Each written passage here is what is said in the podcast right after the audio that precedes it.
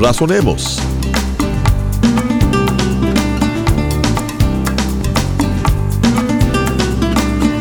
Dios nos ha dado las pautas a seguir para vivir una vida centrada y llena de propósito. En este programa estaremos examinando la Biblia, que es la palabra de Dios escrita y que nos guía a la verdad y al conocimiento mismo de Dios.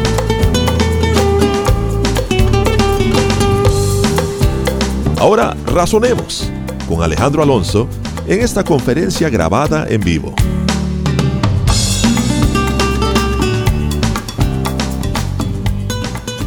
Juan capítulo 17. Hasta aquí hemos visto nosotros las palabras que el Señor ha estado diciendo a sus discípulos a partir de la última cena hasta donde se han levantado y están caminando rumbo a Getsemaní. Este capítulo 17 es la oración del Señor. Algunos le llaman a la oración del Señor a el Padre Nuestro, ¿verdad? En realidad lo que es el Padre Nuestro es una guía para enseñarnos a orar. Sus discípulos le habían preguntado, Señor, enséñanos a orar. Entonces Él da el Padre Nuestro como un esquema para enseñarles a orar a sus discípulos. Pero la verdadera oración de Jesucristo es la que vamos a encontrar aquí en el capítulo 17, en donde el Señor va a orar por sí mismo, va a orar por sus discípulos y va a orar incluso por nosotros también. Y esta es la verdadera oración aquí, ya es una oración directamente al Padre que permite el Señor que sus discípulos escuchen. Es importante esto porque, saben, hay personas que oran en voz alta de alguna manera para presumir de su elocuencia, no sé, de la forma en la que se comunican con el Señor. Hay otros que oran en voz alta porque necesitan orar en voz alta. Pero en este caso, el Señor está orando porque quiere que sus discípulos escuchen lo que hay en su corazón. Y nosotros también vamos a ver lo que hay en el corazón del Señor. Este capítulo 17 es un tesoro en la Escritura porque nos deja ver el corazón de Jesucristo. Saben, me maravilla al leer este capítulo 17 cuál era la intención del Señor en dar su vida por nosotros. ¿Se han puesto a preguntar ustedes alguna vez ¿Qué ganó el Señor con ir a la cruz del Calvario? Nosotros tenemos muchos incentivos de parte de Dios. El Señor dice, pon la mirada en, los tesoros que están en el cielo, ¿verdad? Y no los que están en la tierra, porque allá en el cielo no se corrompen, no te los pueden hurtar, no se devalúan. Pero aquí sí. Haz tesoros allá en el cielo. Y de alguna manera el Señor me dice que todas las cosas que yo padezca y que haga aquí no se comparan con la gloria que voy a recibir. El mismo Moisés, dice la escritura, que tenía puestos los ojos en, en, las riquezas del cielo, de manera que despreció los placeres de aquí, de la tierra, teniendo puestos los ojos en un mayor galardón, en un mayor tesoro, que estar en el cielo. Y sí, cuando nosotros somos fieles al Señor y hemos hecho nuestras obras, con la actitud correcta, en el momento que lleguemos delante del tribunal de Cristo, los cristianos no vamos a pasar al, gran juicio del trono blanco en donde se va a determinar quiénes entran y quiénes no, entran al, al, reino de Dios. No, los cristianos vamos a entrar al reino de Dios, pero vamos a pasar a otro tribunal que la escritura le llama el tribunal de Cristo, en donde se van a juzgar las obras de la gente para recibir recompensa solamente. Dice, el que lo hizo correctamente, pues va a tener obras de oro, de plata, de piedras preciosas y van a ser probadas con fuego. El que lo hizo con la intención equivocada va a tener obras de madera, de hojarasca, de heno, se van a quemar. Dice, el que tenga ese tipo de obras va a sufrir pérdida, pero va a entrar en el reino de los cielos. Y ese es el momento en donde, bueno, mis obras van a ser probadas, justamente. Jesucristo, ¿qué recibió por hacer este sacrificio? ¿Qué tesoro? Ya tenía todo con el Padre antes. De hecho, en su oración va a decir, Señor, glorifícame con la gloria que yo tenía antes. El primer versículo dice aquí, estas cosas habló Jesús y levantando los ojos al cielo dijo, Padre, la hora ha llegado, glorifica a tu Hijo para que también tu Hijo te glorifique a ti. Como le has dado potestad sobre toda carne para que dé vida eterna a todos los que le diste. Y esta es la vida eterna, que te conozcan a ti, el único Dios verdadero, y a Jesucristo a quien has enviado. Yo te he glorificado en la tierra He acabado la obra que me diste que hiciese. Ahora pues, Padre, glorifícame tú al lado tuyo con aquella gloria que tuve contigo antes que el mundo fuese. Antes que el mundo fuese, el Señor tenía gloria con el Padre, tenía riquezas con el Padre. ¿Qué va a recibir? Pues ya las tenía, la misma gloria del Padre. Y dijo, Todo lo que el Padre tiene es mío. Por eso dije, tomaré de lo mío para enseñarles a ustedes, porque todo lo que el Padre tiene es mío. Lo que el Señor recibe por haber ido a la cruz del Calvario es a nosotros en el reino de Dios. Y ese es amor genuino, un amor genuino completamente. Y lo que el Señor quiere hacer es compartir con nosotros sus riquezas. No quiere disfrutarlas él solo. Y eso, eso le costó la vida. Desde el versículo primero al versículo 5, el Señor hace una intercesión por sí mismo. Está orando acerca de lo que Él hizo y de lo que va a suceder con Él. Le dice, glorifica a tu Hijo para que también tu Hijo te glorifique. Saben, el Señor siempre que hablaba de glorificar al Padre, hablaba también de someter su vida en sacrificio por nosotros. A sus discípulos les decía, ya llegó la hora de que el Hijo del Hombre sea glorificado. ¿A qué se refería? A que iba a dar su vida por nosotros a morir en la cruz, porque en eso estaba glorificando al Padre en obediencia, sometiendo su vida en obediencia al Padre. Nuestra salvación no nos costó a nosotros, le costó a Él. A nosotros solamente nos cuesta guardar la palabra del Señor en contra de nuestros deseos carnales. Pero no tenemos que sufrir lo que el Señor sufrió. No tenemos que hacer penitencia por nuestra salvación. Él ya hizo todo el sacrificio completo. Nosotros no tenemos que hacer nada. Como le has dado potestad sobre toda carne para que dé vida eterna a todos los que le diste, y esta es la vida eterna. O sea, el Señor nos ha dado vida eterna y fíjense lo que dice, esta es la vida eterna, que te conozcan a ti, el único Dios verdadero y a Jesucristo a quien has enviado. Es interesante notar todas las veces que la Escritura hablan del conocimiento de Dios. El Señor dice, yo quiero conocimiento de mí más que cualquier cosa. Al Señor le interesa que yo conozca a Dios. Porque cuando realmente conozco a Dios voy a estar enamorado del Señor. Cuando yo verdaderamente le conozco a Él, voy a adorarlo, voy a amarlo porque Dios es bueno y es justo y quiere lo mejor para mí. Cuando realmente le conocemos, dice Juan, no practicamos el pecado porque conocemos a Dios. Realmente. Y la persona que practica el pecado no conoce a Dios. No lo conoce realmente. Dice que lo conoce, pero no lo conoce. Y por eso dice aquí, la vida eterna es que te conozcan a ti, Señor. Que te conozcan a ti, Padre. A veces hay personas que se imaginan al Padre así como un poquito más severo, Cristo un poquito más accesible, porque fue hombre y, andaba aquí como muy amigo de los pecadores, pero el Padre debe ser así muy severo. No, el Padre nos ama y lo va a decir más adelante también. Es decir, el Padre les ama a ustedes directamente y nos amó de tal manera que envió a su Hijo a morir en la cruz por nosotros. El versículo 4 dice, yo te he glorificado en la tierra, he acabado la obra que me diste que hiciese. Todavía en este momento en sí no acababa completamente, pero ya había acabado la obra de manifestar que él era el Mesías.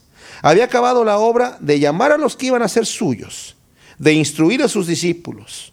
El Señor termina su oración y es aprendido y llevado después a la casa de, de Anás y de Caifás y después delante del Sanedrín, delante de Pilato y a la cruz.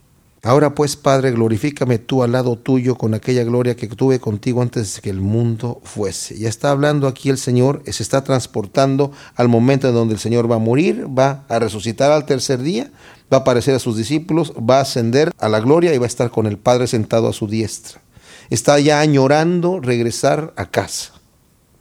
Y luego viene aquí, a partir del versículo 6 hasta el versículo 19, donde el Señor va a estar intercediendo por sus discípulos. Y dice, he manifestado tu nombre a los hombres que del mundo me diste. Tuyos eran y me los diste y han guardado tu palabra. Cuando dice aquí, he manifestado tu nombre, no es solamente el puro nombre, el nombre significa lo que la persona es. Así se acostumbraba en el Antiguo Testamento, ¿verdad? Que eh, Jacob, porque cuando nació estaba tomando de a su hermano del, calcañar, ¿verdad? Del talón, le, le pusieron así, el que toma por el calcañar, ¿verdad? Y a su hermano, porque nació y era muy peludo, le pusieron peludo. Quién sabe qué nombre me darían a mí en el Antiguo Testamento, no me quiero imaginar. Pero cuando el Señor proclama su nombre, el Señor le dice a Moisés que va a pasar delante de él y va a proclamar su nombre. Y cuando el Señor proclama su nombre, proclama lo que realmente Él es. Y voy a leer de Éxodo 34, en el versículo 5 dice, y Jehová descendió en la nube y estuvo ahí con él proclamando el nombre de Jehová. O sea, Jehová, el Señor, estuvo proclamando su propio nombre. Y pasando Jehová por delante de él, proclamó. Fíjese lo que dice el Señor. Jehová, Jehová. En realidad Jehová, Jehová significa, no sé si es Jehová o es Yahvé, pero lo que significa realmente es yo soy, yo soy. El Señor está diciendo lo siguiente.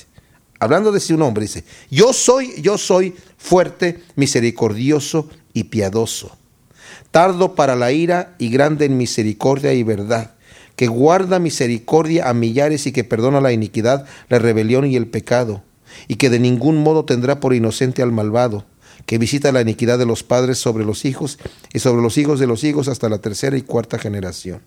Ese es su nombre. Qué tremendo, ¿verdad? Aquí cuando dice el Señor, he manifestado tu nombre a los hombres que del mundo me diste, tuyos eran y me los diste, he guardado tu palabra. ¿Qué nombre manifestó?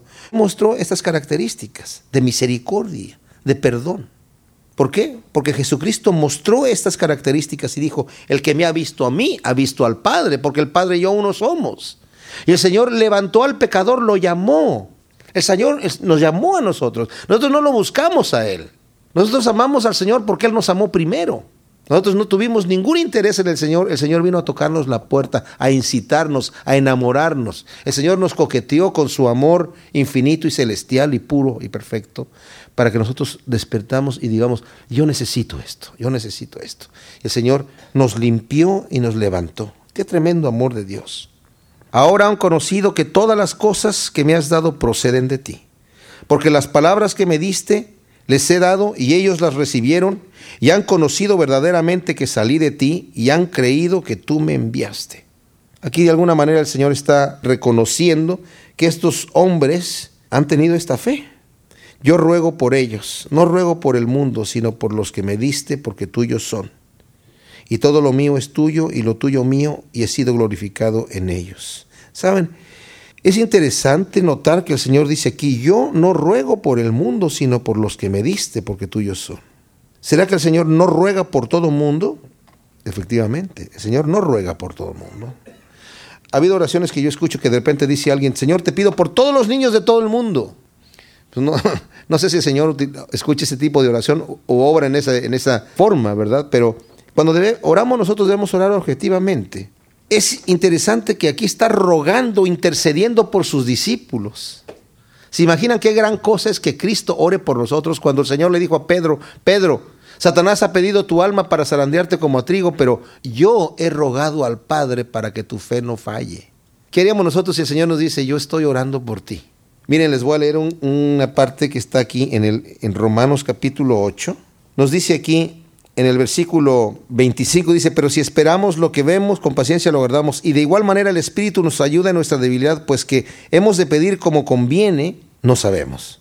¿Qué hemos de pedir? No sabemos. Pero el Espíritu mismo intercede por nosotros con gemidos indecibles.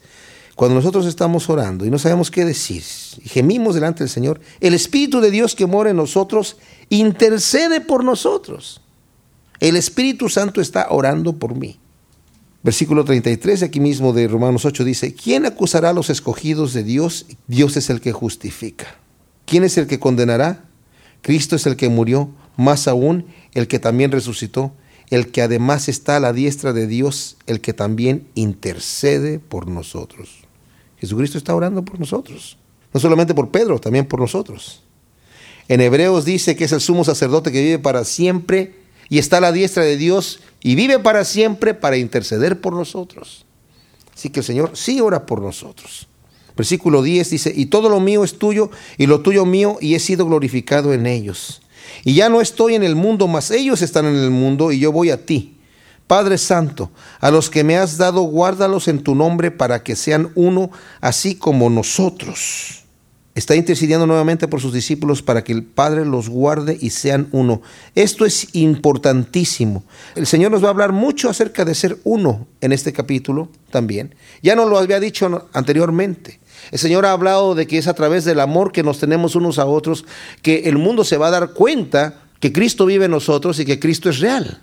Aquí no quiere decir que el Señor quiere una unión de iglesias no quiere que haya un ecumenismo y comprometer las creencias de, todo el mundo.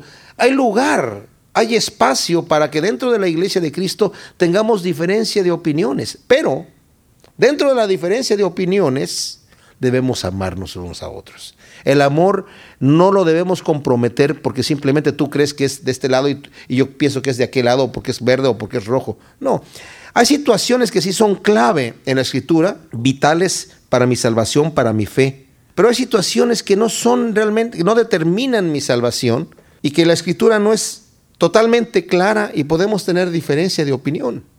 Eso no, no debe de cortar nuestra comunión en el Señor, sino al contrario, estas cosas nos deben ayudar para fortalecer nuestro amor y ejercitar nuestro amor a pesar de las diferencias. Entonces dice aquí, cuando estaba con ellos en el mundo, yo los guardaba en tu nombre. A los que me diste, yo los guardé. Y ninguno de ellos se perdió, sino el hijo de perdición, para que la escritura se cumpliese. Algunos lo toman este versículo como que está hablando de, de perder la salvación. Dice, ninguno va a perder la salvación.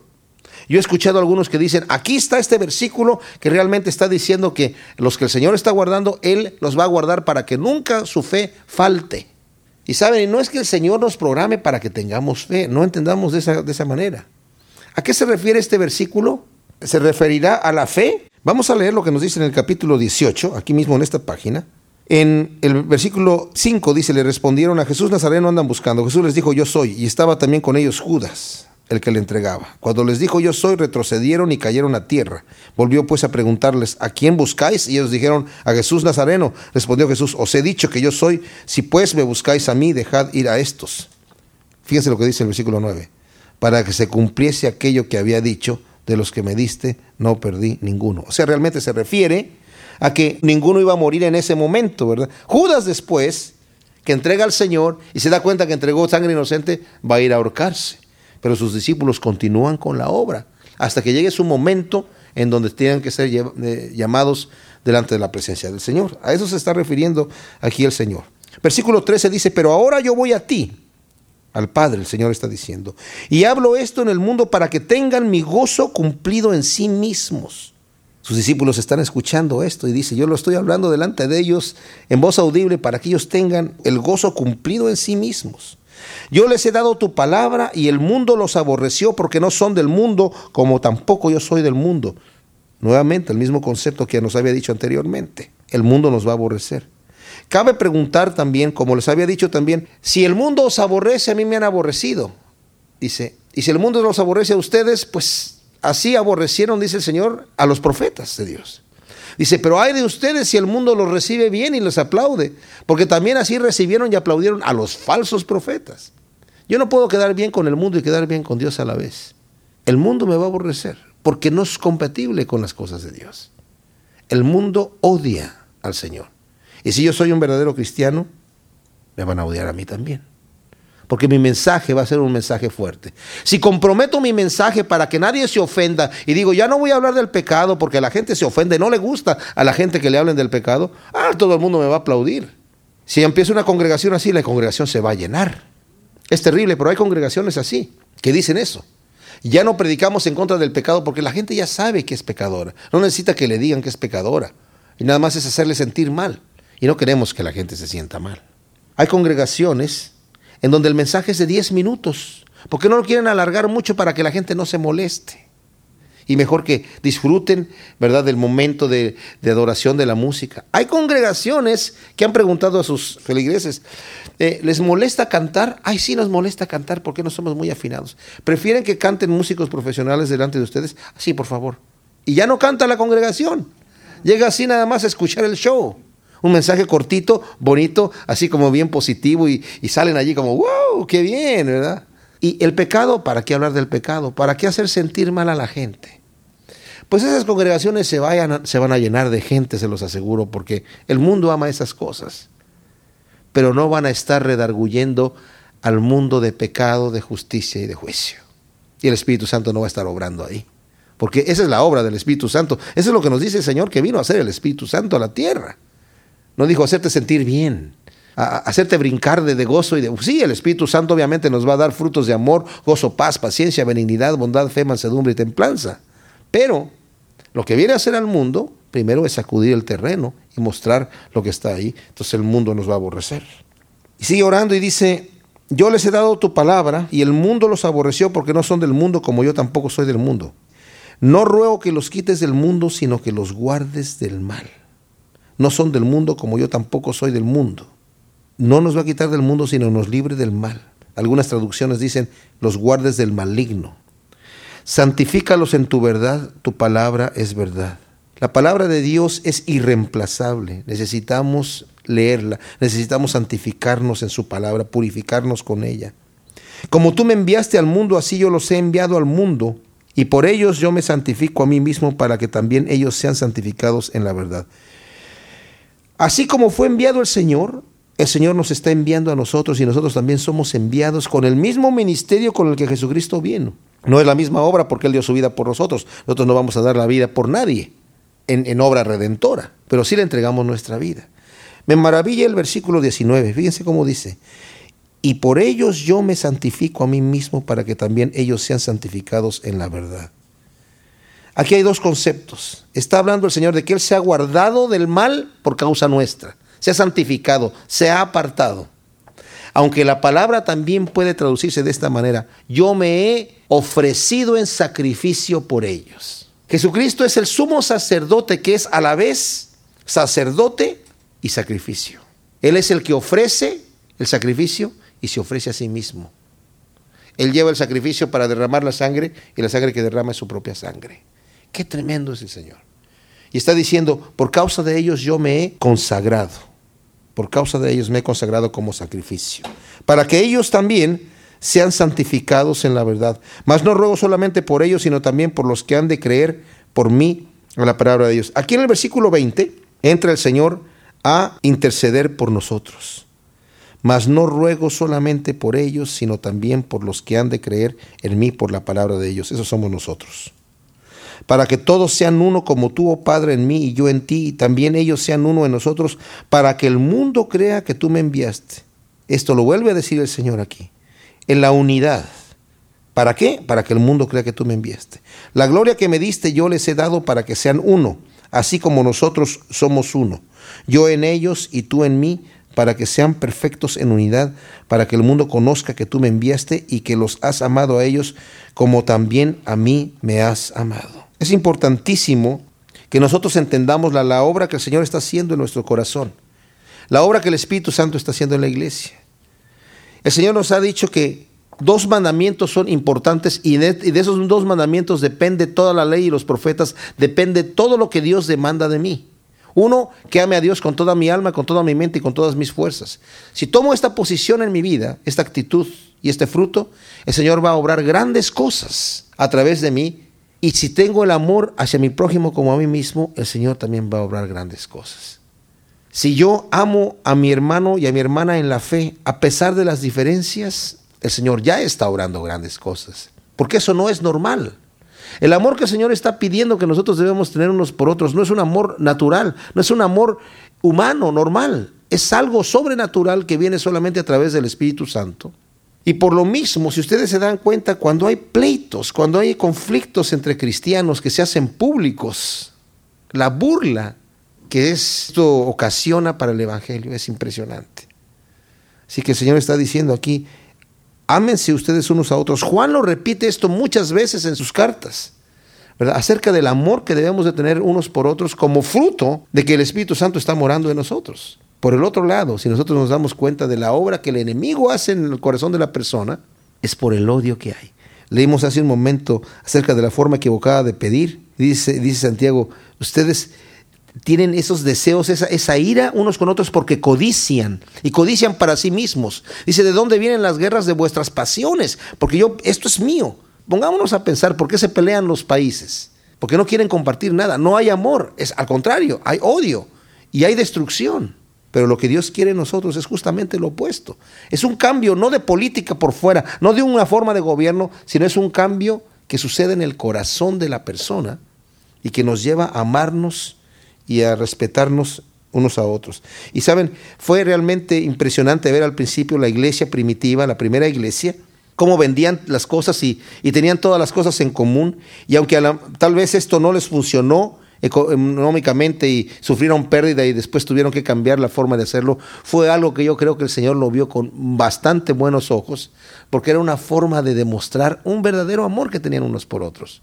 Si yo tengo más que tú y tú es, no importa, vamos a venderlo todo y nos repartimos todos igualmente. Como dije, no funcionó económicamente. Después la iglesia en Jerusalén necesitaba dinero porque vendieron todo y se lo acabaron, ¿verdad? Se lo comieron. Pero la actitud original que había en el corazón de ellos fue una buena actitud. Padre, aquellos que me has dado, quiero que donde yo estoy, también ellos estén conmigo, para que vean mi gloria que me has dado, porque me has amado desde antes de la fundación del mundo. El Señor está pidiendo justamente por aquellos que le ha dado, y pues nosotros también estamos ahí, ¿verdad? Que quiere el Señor que estemos con Él para compartir sus riquezas y su gloria. Padre justo, el mundo no te ha conocido, pero yo te he conocido y estos han conocido que tú me enviaste. Y les he dado a conocer tu nombre y lo daré a conocer aún para que el amor con que me has amado esté en ellos y yo en ellos. Eso es bien profundo el versículo 26 y ojalá que podamos realmente meditarlo y llevarlo a nuestro corazón, ¿verdad? El Señor quiere nuevamente este fruto de amor en nosotros, el fruto de amor que Él tuvo y que Él tiene por nosotros y por el mundo, por la gente, por los que se pierden. Es el amor que nos debemos tener unos por otros.